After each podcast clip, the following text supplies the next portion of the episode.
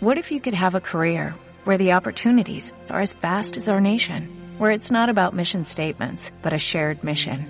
At U.S. Customs and Border Protection, we go beyond to protect more than borders, from ship to shore, air to ground, cities to local communities. CBP agents and officers are keeping people safe. Join U.S. Customs and Border Protection and go beyond for something far greater than yourself. Learn more at cbp.gov/careers.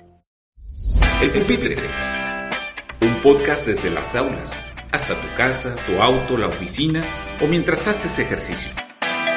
Un espacio para aprender de manera amena los temas más allá de los programas educativos. El Pupitre, una producción de parlantes, frecuencia digital.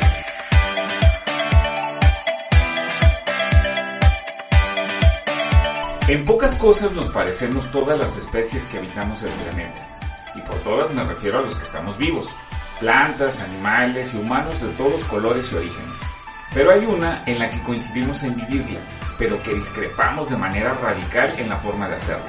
Me refiero a comer, porque la necesidad de alimentarse sobrepasa el acto fisiológico para pisar terrenos culturales, económicos, políticos, intelectuales, artísticos, sexuales, sentimentales y por supuesto de salud y bienestar.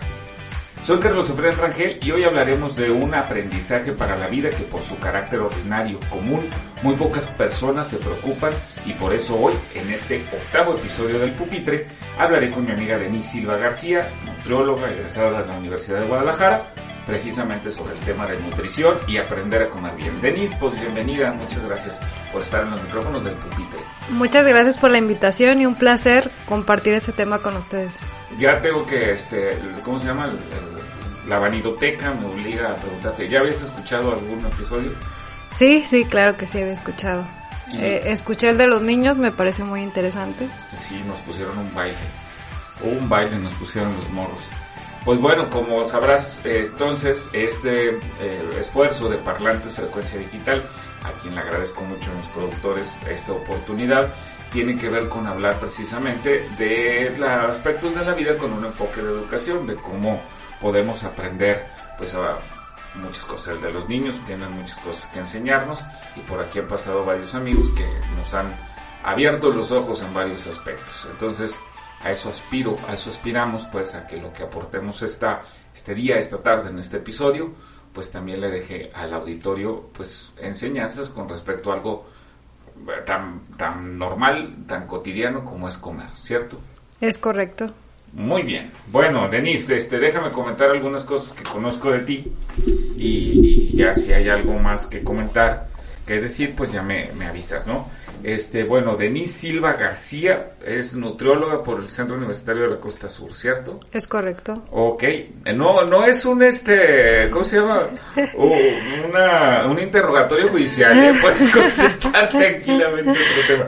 Eh, tiene, por supuesto, su propio eh, consultorio como nutrióloga, es una profesional de la nutrición y se llama así, ¿no? Denise Silva. Sí, Denise Silva. Lo comparto este, con una psicóloga, trabajamos en conjunto desde la parte pues emocional y, y alimenticia, ¿no? Entonces hacemos esa fusión cuando se necesita. Ok, y se necesita con frecuencia, me imagino. La gran mayoría de veces, sí, porque pues ciertamente las emociones van ligadas con lo que comemos muchas veces. Así es.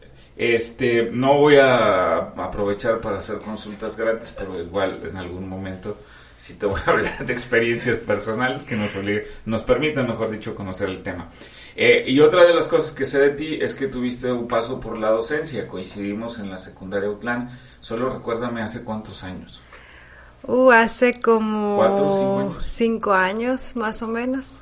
Y dabas la clase de biología, ¿cierto? De biología y de este cocina. Ajá. Entonces, este, eh, esas eran las materias que tenía ahí que también me gusta enseñar. Entonces.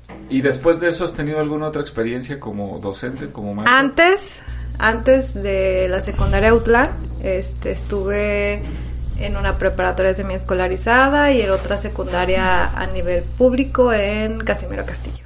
Órale, porque eres de las que cuando dicen que los que son de Casimiro y cuando se mueren y se van al infierno se llevan un, un, una cobija porque ahí les da frío, ¿no? Porque ahí sí está bueno el calor. Bastante. Bastante. Ya más que uno ya no vive ahí, pues ya se desacostumbra y sí, sientes el infierno ahí, pero pero solo a nivel caluroso, todo Sí, lo demás claro, claro, es que sí. es gente súper súper chida. Oye, Dedis, fíjate que eh, has escuchado entonces el pupitre y sabrás que más que leer el currículum completo, hacemos para, para empezar para conocer a nuestros invitados una serie de 10 preguntas, las preguntas con jiribilla. ¿Le vas a entrar a las preguntas con jiribilla? Esas no te las compartí previamente. no, no, no importa, claro que sí le entramos. ok, entonces ahí te va, ¿eh?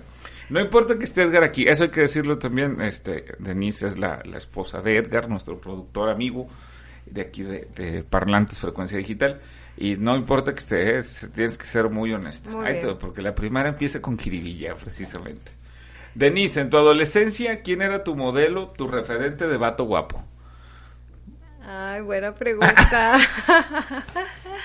Mi referencia. Mm, interesante. A ver, deja hago memoria. Pues me gustaba la música de los Backstreet Boys Ok. y Dancing, entonces en ese, pues en ese estereotipo. En ese rango. Sí. Si le preguntas a Marta, que aparte son, son amigas, se conocen, mi esposa, ella seguramente, o creo que diría, este, de, eh, ay, se me fue ahorita el nombre, el, fut- el futbolista que se casó con una de las Spice Girls, Dennis Beckham, David Beckham, exactamente, ella diría que él, creo. Entonces, por eso, este, plena conciencia. Ok, siguiendo pues con la segunda pregunta con Jiribilla. En la referencia de los superhéroes, ¿qué, qué poder te gustaría tener? Me gustaría tener, a veces como mamá, soy sincera, la capacidad de multiplicarte para poder hacer muchas cosas Órale. a la vez. Está bien. Este Flash, Superman tienen como ese poder, ¿no? De andar en friega por todos lados. Tercera, es un planteamiento, mira, este, en un capítulo de la serie de Big Bang Theory, sí, lo ubicas, los nerds estos que, sí, ok. sí, sí. Eh, Leonard, que es uno de los nerds, le dice a Penny, que es una de las, la muchacha guapa, le dice la siguiente frase. En tu vida no quiero ser la ensalada que te comes porque te hace bien, sino la dona que te desayunas porque te encanta. ¿Qué opinas de esa frase? ¿Apta para declarar el amor o no? Eh, pues lo diría de otra forma, pero sí, sí, está, está padre. Está padre. ok, ¿qué comida chatarra de plano no le dejas comer a tus hijos? Así, de plano, eso no. De plano eso no, la coca, La Coca-Cola, la coca. el refresco. No, no, la coca, la coca. O sea, sí pueden tomar refresco, pero la coca no. O sea, el ejercicio. Ok, está bien, plenamente. ¿A qué hora te levantas normalmente? A las seis y media de la mañana. Ok. Si te digo la palabra sabroso, ¿en qué piensas? En el mango. En el mango. Que conste, en el mango. Este, como maestra, ¿tuviste alguna o algún estudiante favorito, favorita?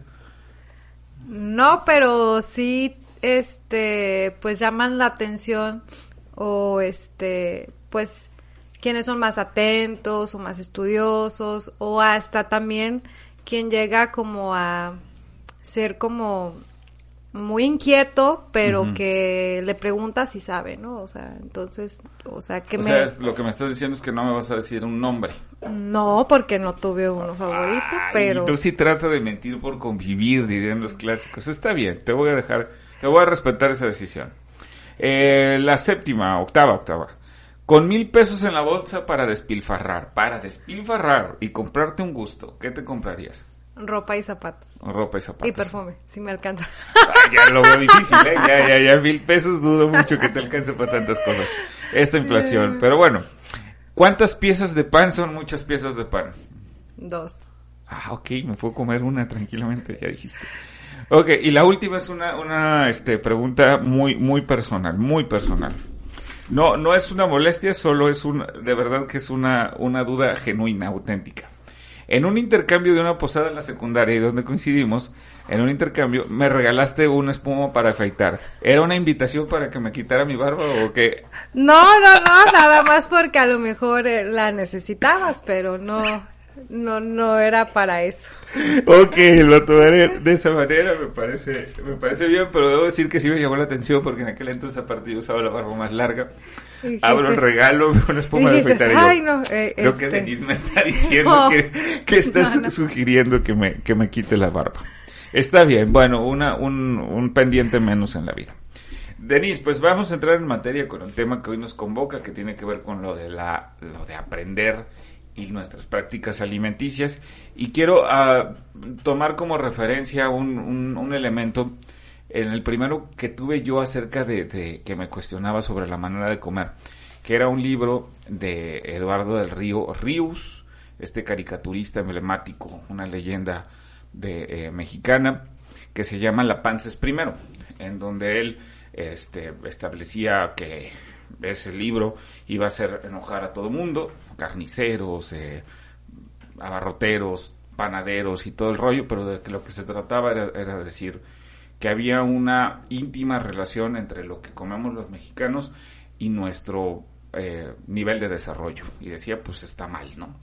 Eh, un libro que en su momento fue aplaudido por poner en la agenda pues el tema de la alimentación, fue de los primeros esfuerzos, yo creo, incluso antes, no lo sé, no tengo la certeza, pero antes de que una, las licenciaturas en nutrición fueran populares como son ahora, ¿no?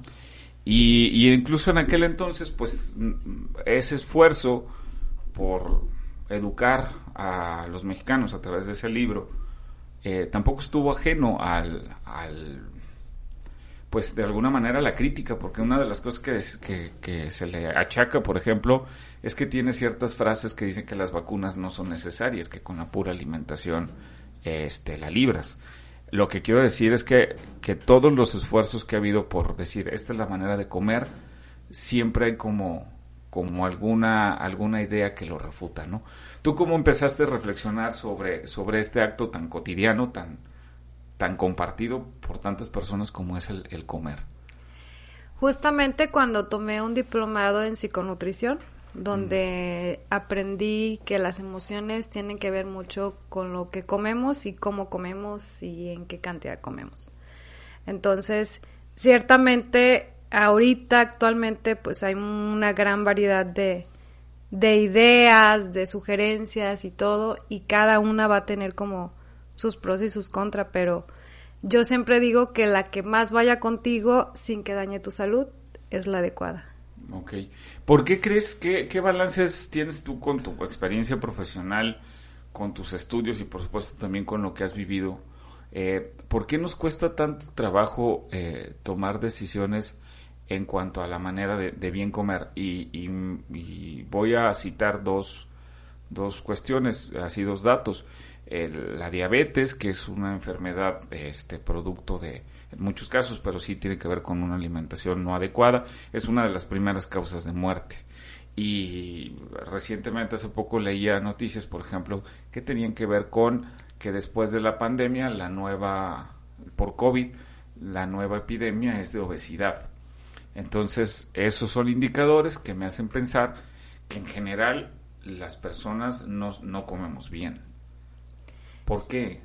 Pues bueno, eso de la obesidad después de la pandemia yo creo que aumentó, pero esa ya la teníamos. Y más, por ejemplo, México ya tiene muchos años que a nivel infantil, a nivel de niños, pues hay mucha obesidad. Y yo creo que tiene que ver mucho con dos cosas, desde mi perspectiva de vida, desde lo que sé y desde lo que observo en mi entorno. Tiene que ver con los tiempos, con si sabe rico o no, y este con lo que menos quiero hacer. Entonces, eh, el menos quiero hacer es el menos tengo tiempo de preparar ah, y menos tengo tiempo de comer. Porque eh, para la gran mayoría de personas si este, tienen que ir a trabajar. Y entonces este, no dedicamos el tiempo para nutrir nuestro cuerpo. Entonces, lo primero que alcance a agarrar o si no alcanzo pues compro en la calle y lo primero que encuentre y a veces lo primero que encuentre no es lo más saludable. Y entonces a veces vamos a una tienda y encontramos pues alimentos ultraprocesados que entonces tienen gran cantidad de azúcar, de sodio, de, de, sodio, de sal, de grasas. Y este consumo en exceso todos los días, pues va aumentando poco a poco. Entonces, yo creo que ahí va una de esas este, ideas en la parte de, porque por ejemplo mencionabas la diabetes. La diabetes es una consecuencia obviamente de alimentarte mal, pero también la obesidad. Y gran, la gran mayoría de personas que tienen este diabetes tipo 2, que es la que es por malos hábitos, este tiene obesidad. Entonces, son a la par las dos y las consecuencias pues se, se, están viendo ahorita más. Y es muy raro encontrarte familias donde este los niños los papás que no cuidan sus hábitos alimenticios, los niños sí, no, pues lógicamente, si yo no tengo tiempo, ajá, yo no tengo tiempo para cuidar mi alimentación, pues menos la de mis hijos, ¿no?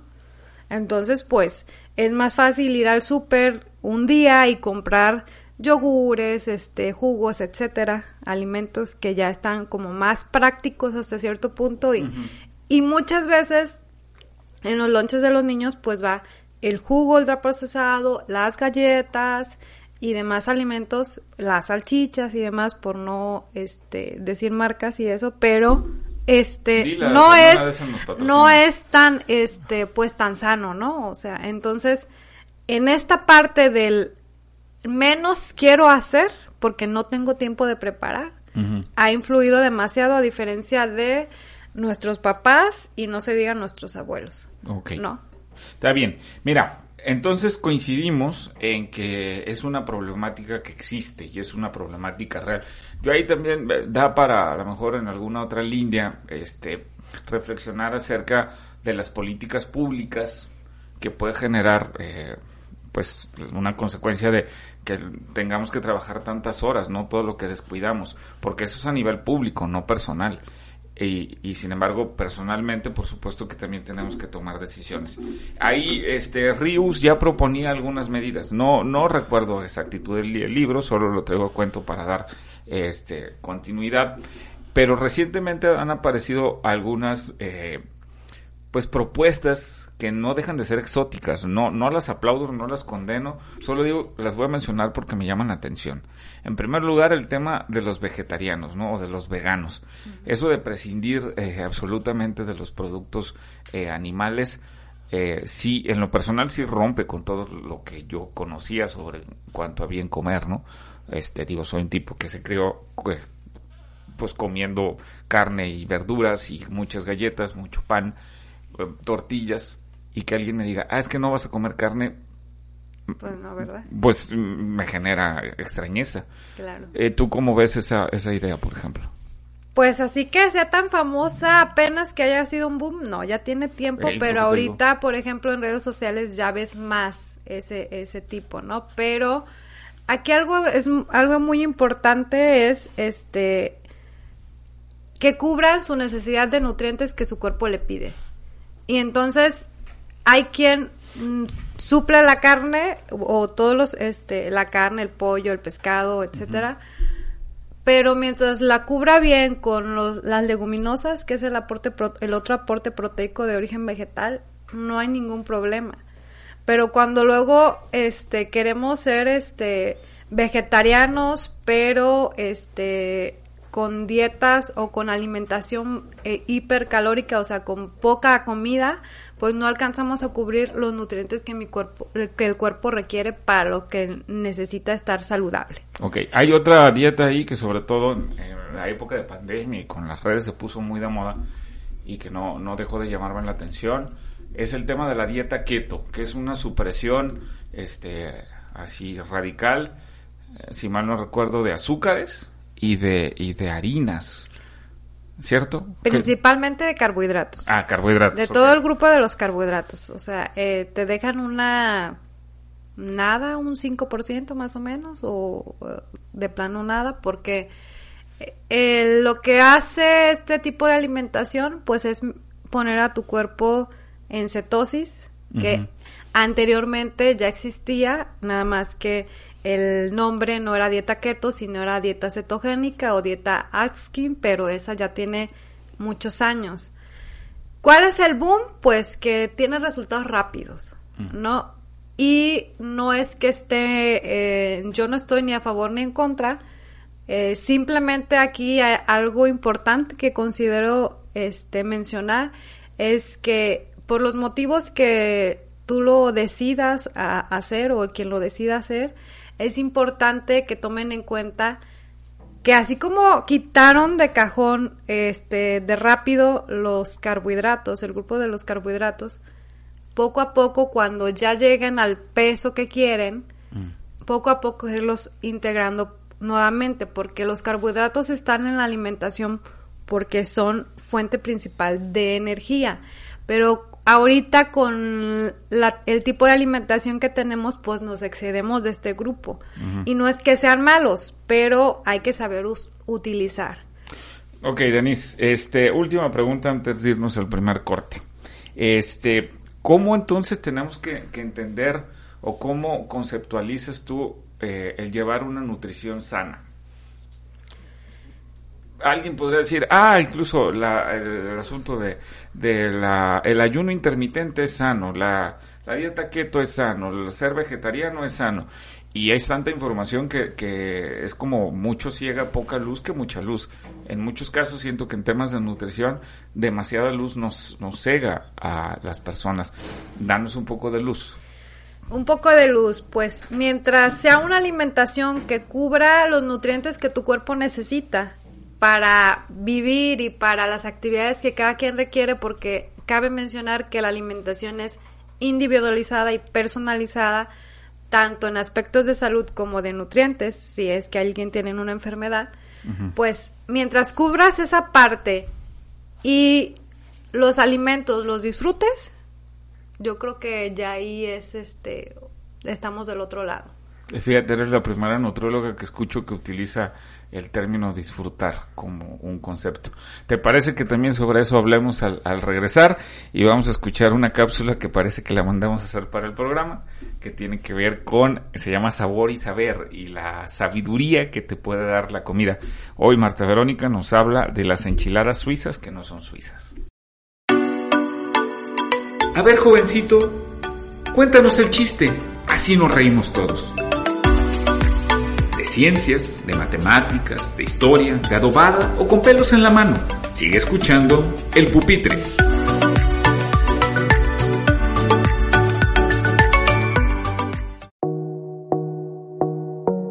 En Suiza no hay enchiladas hay una frase con la que no estoy muy de acuerdo. Cuando alguien quiere expresar la dificultad en realizar una tarea, se queja con sarcasmo. Ni que fueran enchiladas. Pero cocinar este platillo típico mexicano tampoco es sencillo, pues requiere de laboriosas fatigas cocer el pollo, la salsa con que se mojan las tortillas y armar las enchiladas. Hay un tipo de enchilada extraña, se llaman suizas, como si provinieran de aquel lejano país que a veces nos da envidia por su alto nivel de vida y maravillosos paisajes. Esas enchiladas verdes y de queso gratinado no surgieron en Europa, aunque su historia es muy peculiar e interesante y hoy se las voy a compartir.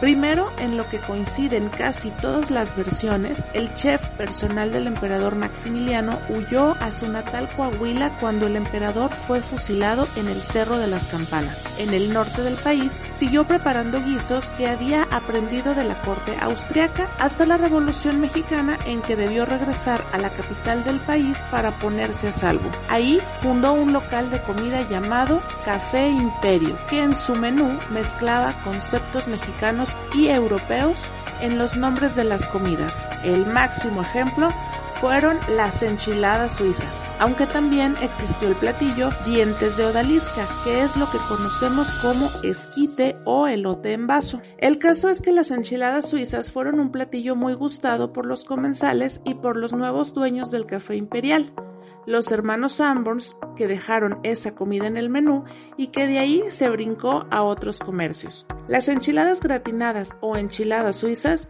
no nacieron en Europa, sino en la capital de México y en homenaje a México. Aquí seguimos calentando el pupitre para aprender, compartir el conocimiento y evolucionar Estamos de vuelta en el pupitre.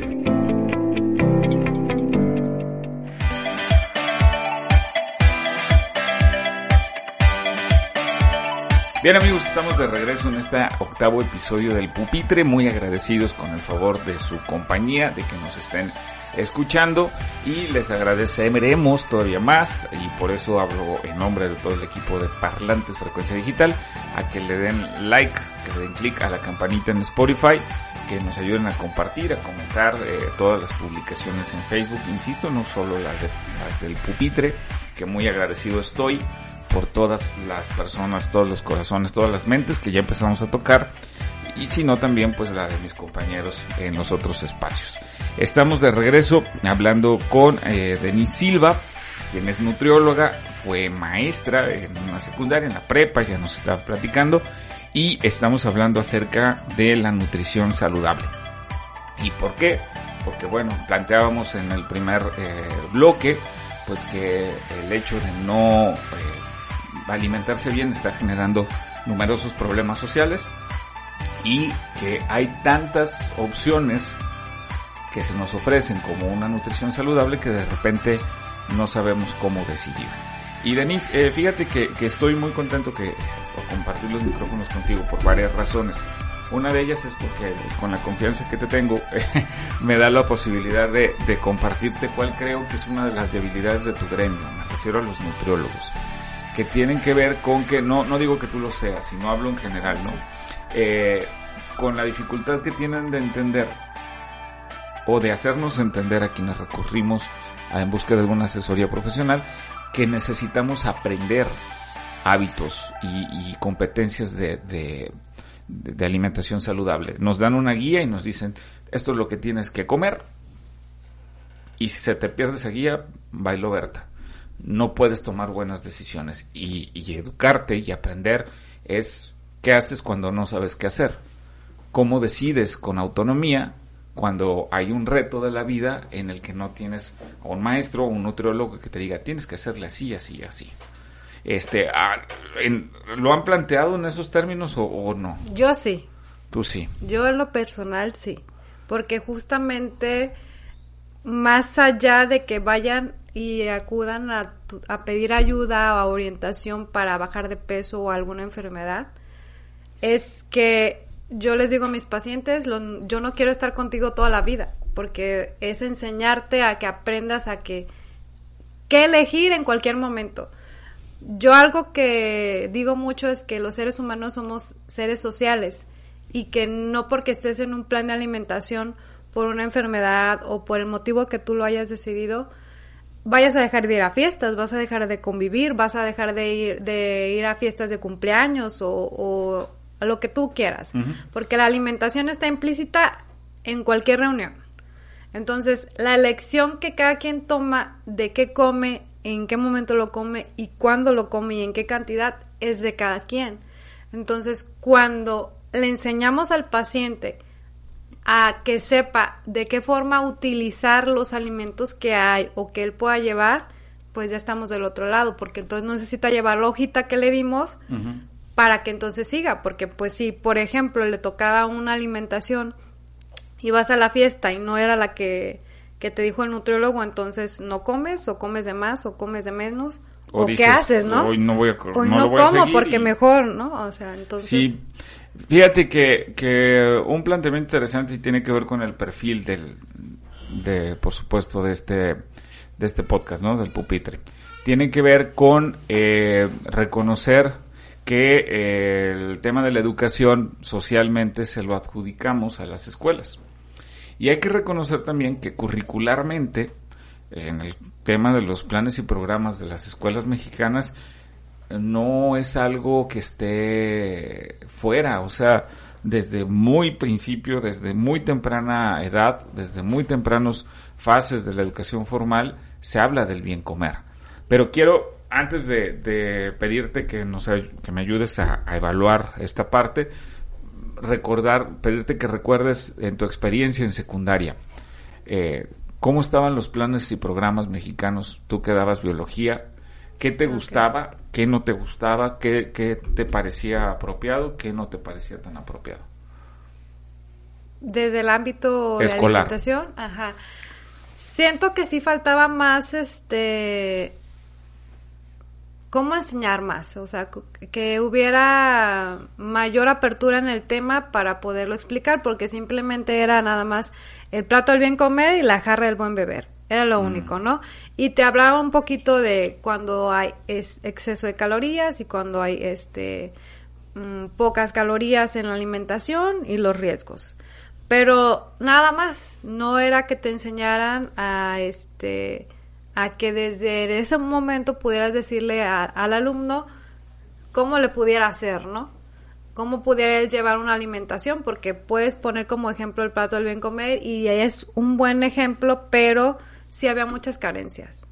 Claro. Y que a lo mejor ahorita ya está la este la materia de vida saludable. Vida saludable, sí. Sin embargo, aún todavía le veo como ciertas este áreas a trabajar porque pues lo acaba dando el maestro y si el maestro no, no está capacitado, entonces no vamos a cumplir con lo que viene siendo el objetivo de la materia. Claro.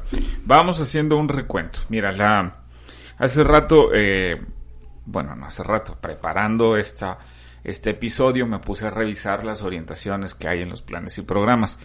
Y concretamente, el, el primer encuentro que podemos vivir es incluso desde el preescolar.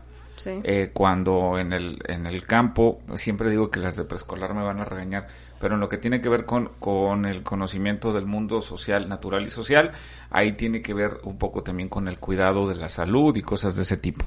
Desde ahí aparece. Luego en primaria aparece en la materia de formación cívica y ética, porque uno de los, de los ocho principios básicos tiene que ver, de las competencias generales, perdón, de esta asignatura, tiene que ver con el cuidado de sí mismo. Y desde ahí hay un enfoque de, de alimentación saludable, de práctica deportiva y ese tipo de cosas. Luego, en ciencias, también en primaria, aparece el tema de alimentación saludable y este, ahí los maestros y las maestras hacen, eh, proponen muchas medidas y cuanta cosa.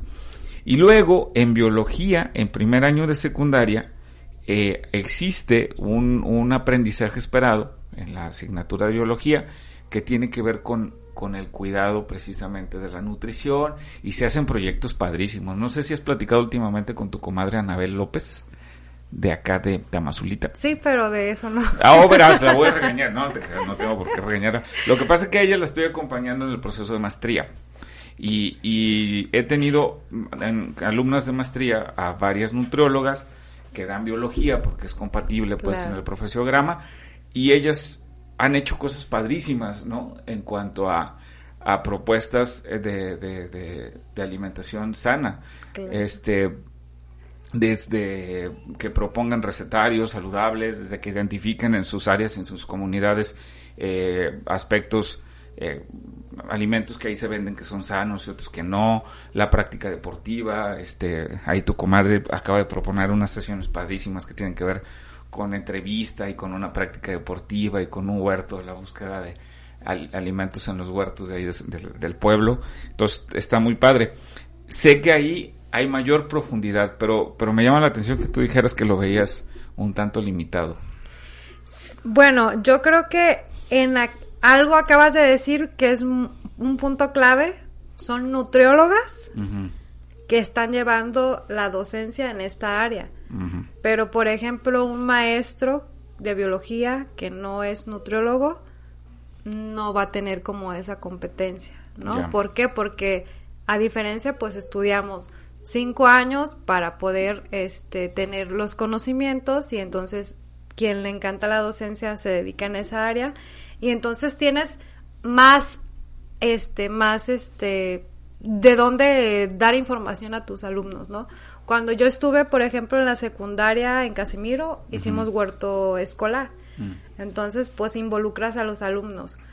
Pero algo co- que he considerado importante, que aunque a lo mejor desde el área de, de escuela, que es en escuela, desde el kinder hasta la universidad, se fomenten como haya temas de vida saludable y de alimentación y demás, no lo llevamos en casa.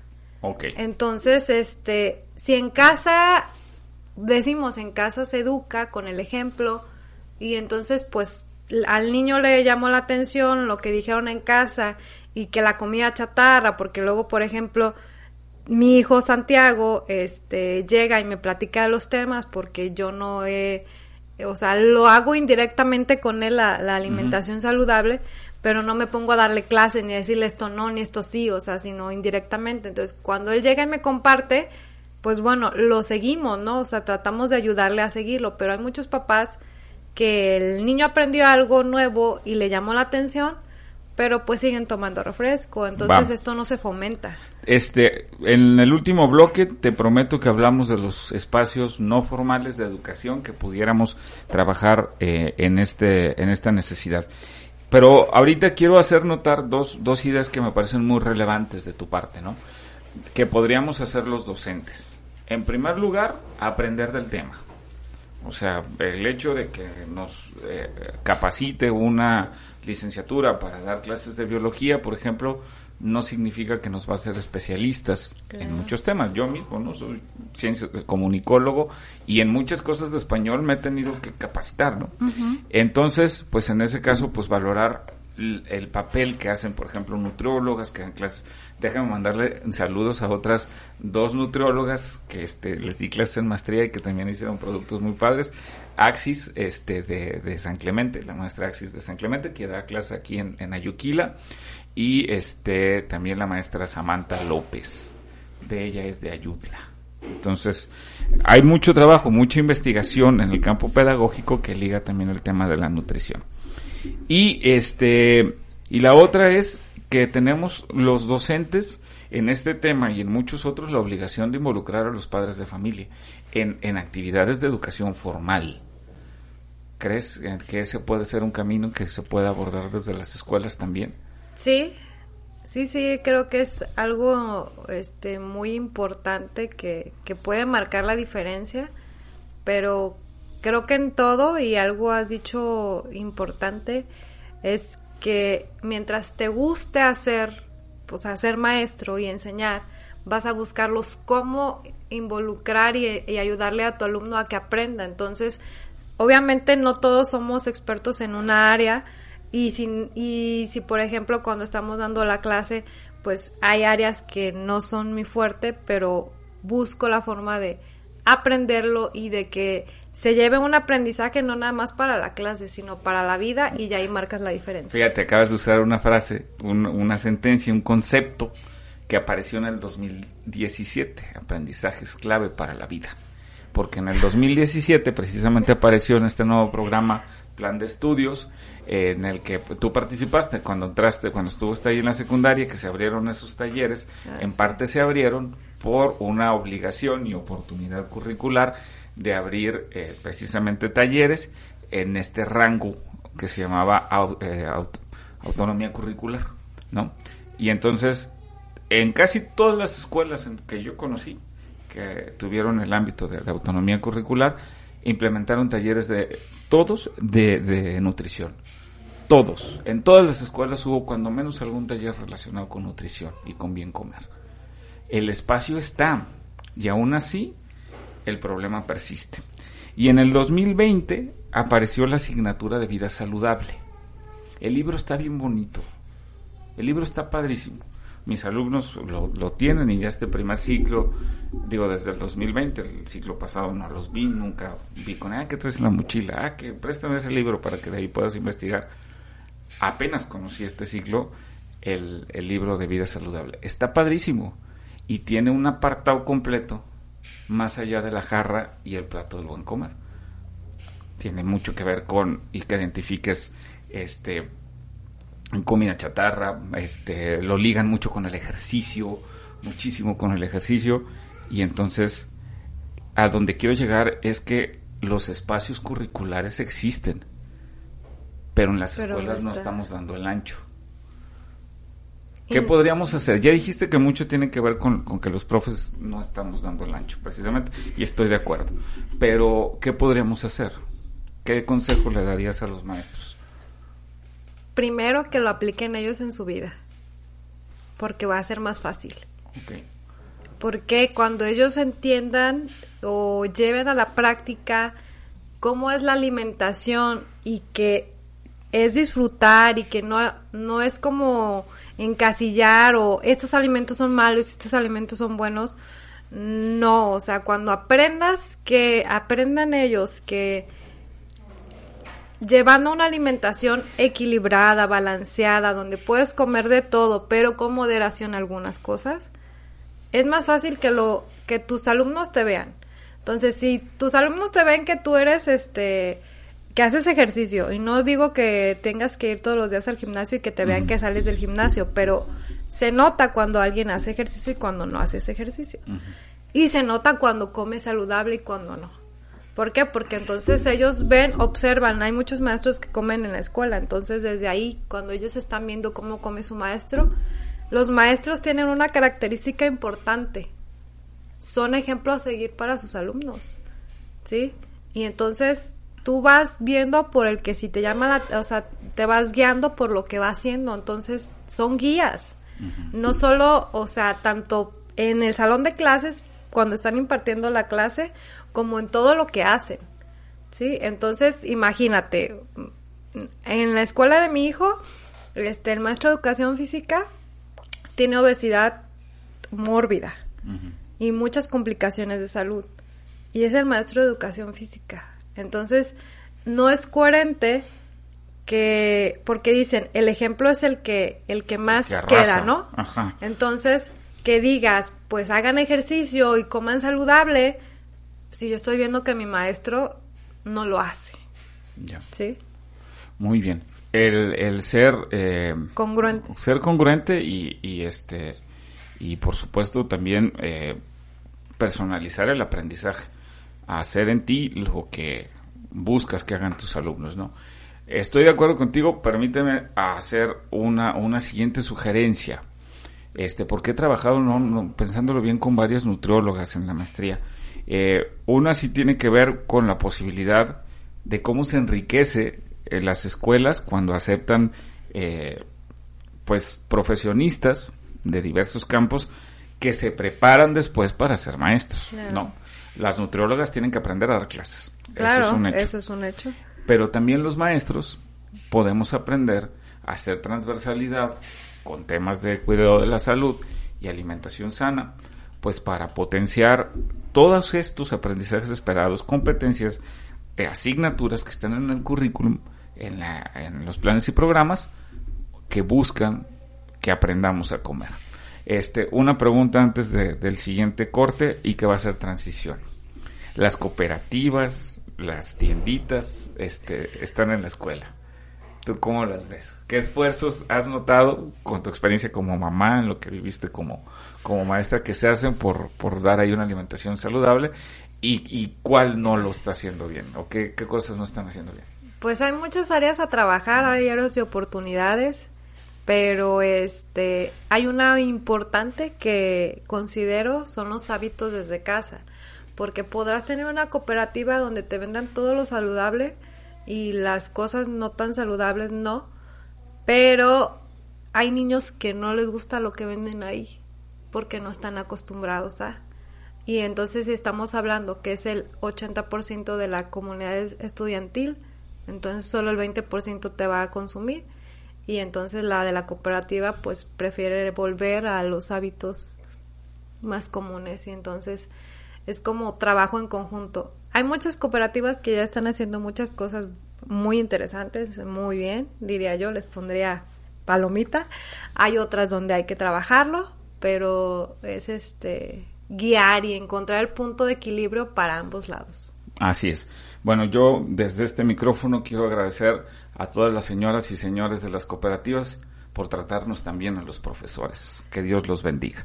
Vamos a hacer un último corte eh, con una cápsula en esta que se llama Fíjate qué curioso, la graba Eva y nos va a hablar de la doctora Matilde, la primera médico, la primera doctora eh, mexicana que se graduó ejerció la medicina en este país. Vamos a escuchar a Eva.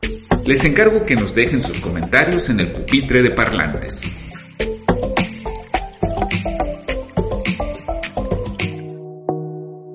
Amiguitos, lo admito, lo admito. Hay días que me da mucha flojera levantarme temprano para ir a la escuela.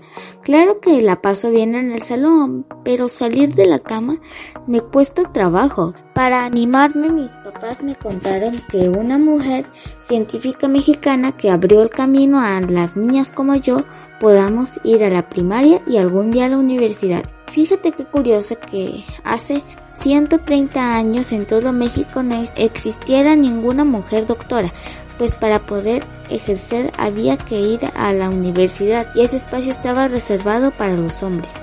Matilde Montoya Lefragua fue una mexicana que nació en marzo de 1859 en la Ciudad de México y desde chiquita le interesó el funcionamiento del cuerpo humano. A los 16 se hizo partera, pero cuando intentó inscribirse a la Universidad de Puebla recibió insultos y amenazas. Aún así logró su ingreso y luego su traslado a la Escuela Nacional de Medicina donde entró a los 24 años. Cuando presentó su examen estuvo presente el propio presidente Porfirio Díaz pues su trabajo llamó la atención de muchas personas que decidieron apoyar. Un estudiante brillante y una doctora que dejó huella por su trabajo en beneficio de quienes menos tienen, pero sobre todo se sobrepuso a la idea curiosa y bastante torpe que una mujer no puede estudiar ciencia. Así que con permisito yo seguiré aprendiendo y compartiendo con ustedes interesantes datos científicos. A ver, jovencito, Cuéntanos el chiste, así nos reímos todos. De ciencias, de matemáticas, de historia, de adobada o con pelos en la mano. Sigue escuchando El Pupitre.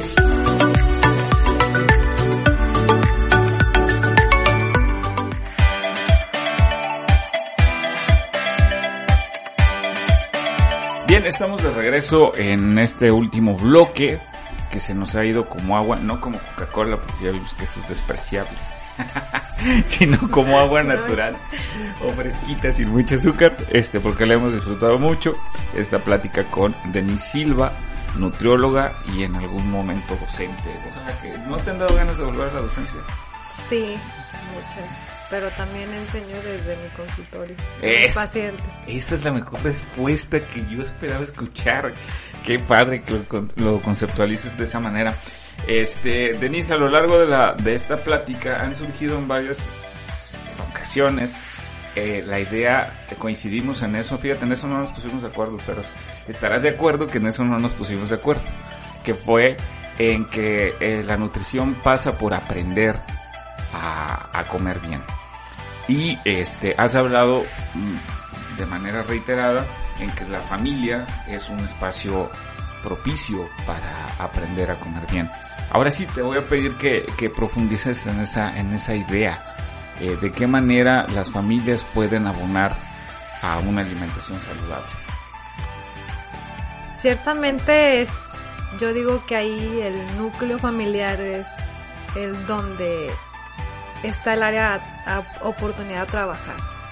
Porque a veces hay niños o el papá o la mamá que tiene diabetes, por decirlo así, o una enfermedad determinada, y le quitan ciertos alimentos, pero entonces no más él. Y los demás siguen comiendo de todo.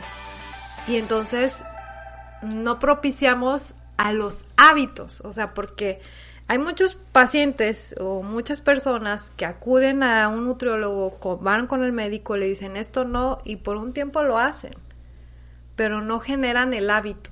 Y el hábito es el que te va a marcar la clave para que de forma indirecta ya tú lo hagas. Sí, no es de que siempre, o sea, yo con todo respeto para muchos, pero yo no soy una calculadora de calorías que para mis comidas en lo personal, ni la de mi esposo ni la de mis hijos, estoy, ah, no, ya te pasaste en esto. No, o sea, porque es aprender a disfrutar y que tú sepas en dónde sí puedo comer más, de qué tipos de alimentos y en cuáles no tanto. ¿Por qué la familia? Si entonces yo cuando voy a hacer despensa al, al supermercado, pues lo primero que em, empiezo a poner son jugos procesados, refrescos, galletas, este yogures de con exceso de, azúcar y demás. Y, este y las galletas de avena que son saludables porque eso dicen en, el comercial. Y las barras que tienen este nuez y todo esto que aparentemente es saludable y yo lo pongo como parte de mi despensa por serlo práctico porque no tengo tiempo para cocinar entonces ya desde ahí no es tan saludable entonces desde que cambiemos el carrito de compras ya es mucho. ¿Y qué le tenemos que poner? ¿Muchas verduras o qué?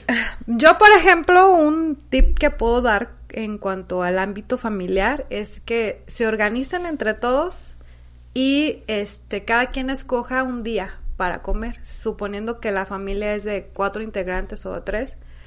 El lunes el papá, el martes la mamá, el miércoles el niño, pero todos van a comer de todo. ¿Sí? Y vuelven a repetir la misma estrategia para los demás días.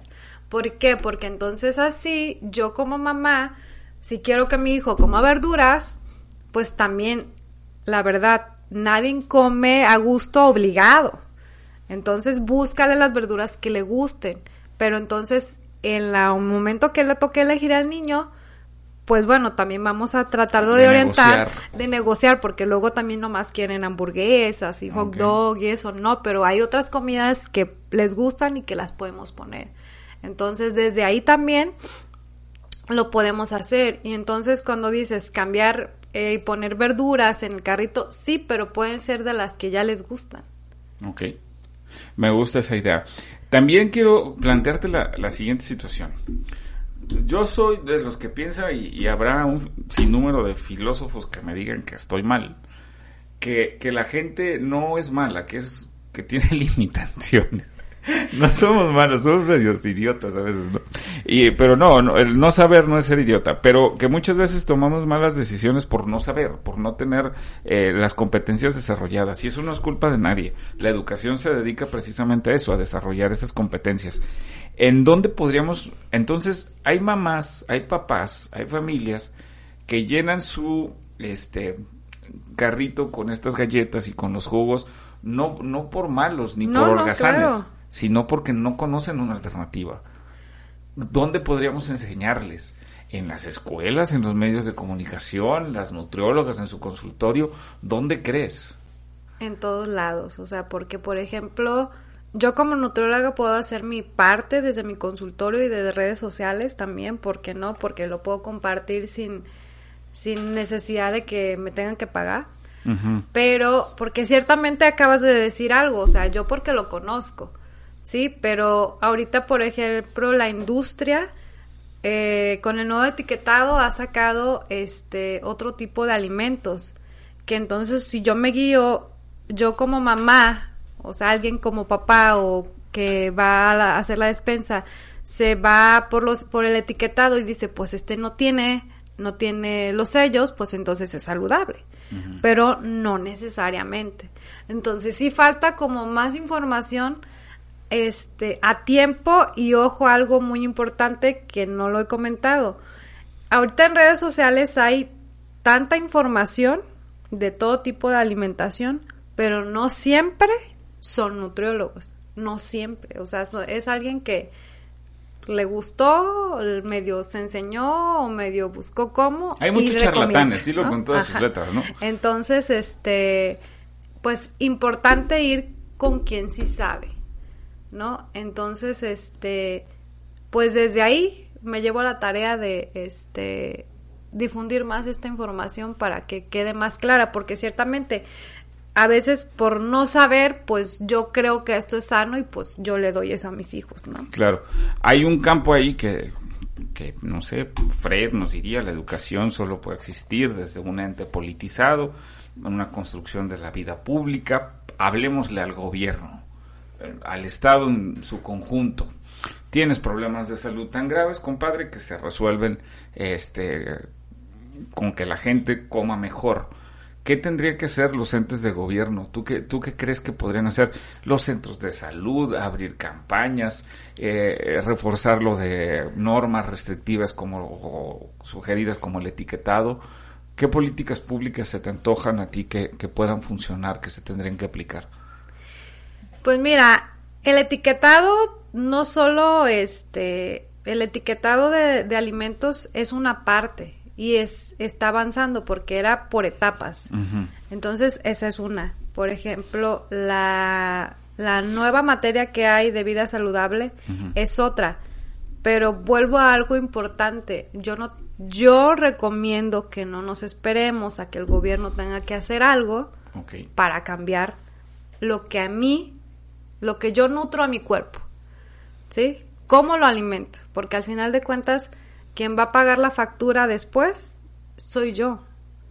O sea, yo misma fue lo que le di por no cuidarlo o por aparentemente darle más importancia al trabajo, porque bueno, así nos han enseñado también, o sea, que es importante cumplir y demás, pero también es importante alimentarnos. Entonces, si es una parte el gobierno, si es una parte este la sociedad, pero la más importante somos nosotros mismos, que es los que tomamos la decisión de este lo que comemos. Porque pues el gobierno puede decir, pues ya, ya hice la materia de vida saludable, pero no están los maestros capacitados completamente, o no todos, porque algunos sí los hay, está claro, pero este falta, falta mucho para que ellos lo puedan, este, pueda tener el objetivo principal que es generar en los niños y en las familias la vida saludable. Entonces todavía falta por hacer. No solo es el libro y ya. A mí se me antoja de repente que, comer bien es como en estas alturas de un mundo con un capitalismo tan voraz como el que vivimos, y no va a faltar que me diga comunista, y es el tema, ¿no? Que, que comer bien parece como un acto de rebeldía, como un acto de, pelearte contra el mercado porque el mercado libre de la sociedad en la que vivimos es consume, come, la satisfacción inmediata, todo ese tipo de cosas y, se habla tan mal de los que de quien se opone a ese capitalismo voraz que de repente puede ser que una línea de quien se cuide y no sea en un gimnasio carísimo con suplementos carísimos, todo sea por consumir, es negativo, no no no es bien visto. En una de esas, no sé cómo lo ves tú, que también hay que asumir el vivir bien como un acto anticapitalista en este momento, porque no todo es consumir.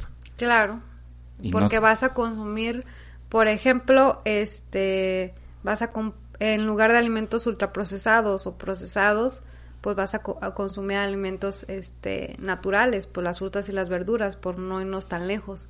Entonces, pues tu gran cantidad de de despensa pues va a cambiar, por lo tanto pues sí, no va a ser consumir a las grandes empresas, pues sí, ciertamente. Rius, y con esto ya voy perfilando el cierre, decía Denise que la panza es primero.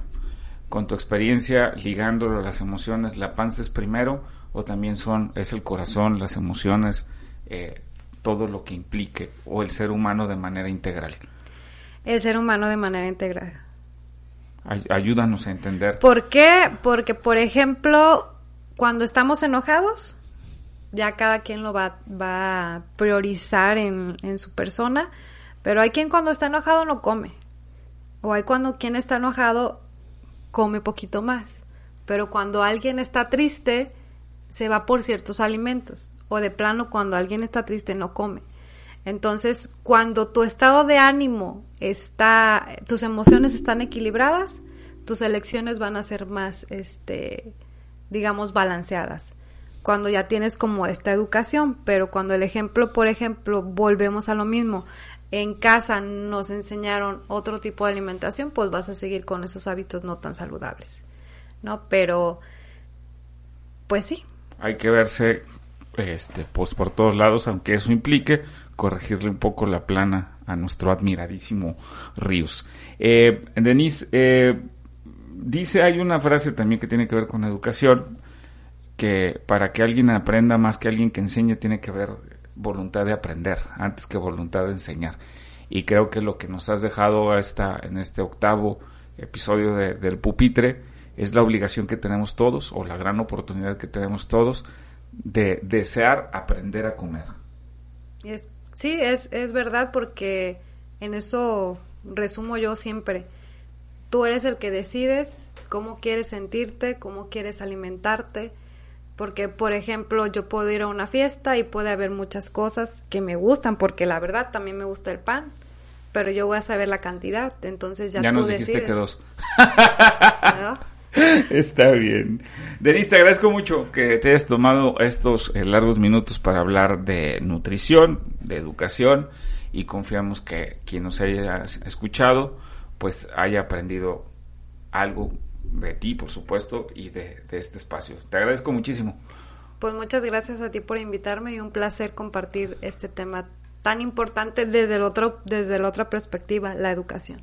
Así es. Bueno, pues soy Carlos Efraín Ranquel. Les agradezco mucho que nos hayan escuchado. Los invito a que sigan todas las redes sociales de, de Parlantes Frecuencia Digital. También, por supuesto, la del pupitre. Les recuerdo la tarea más importante. Sean felices. Nos escuchamos la próxima semana. ¡Ey, ey, ey! ¿Por qué guardan sus cosas? Yo todavía no he dicho que se acabó el episodio. Así que saquen el acordeón para repasar la lección y hacer conciencia de lo que aprendimos hoy. Y al que no le interese, mmm, lo esperamos en el siguiente episodio. El Pupitre, una producción de parlantes, frecuencia digital.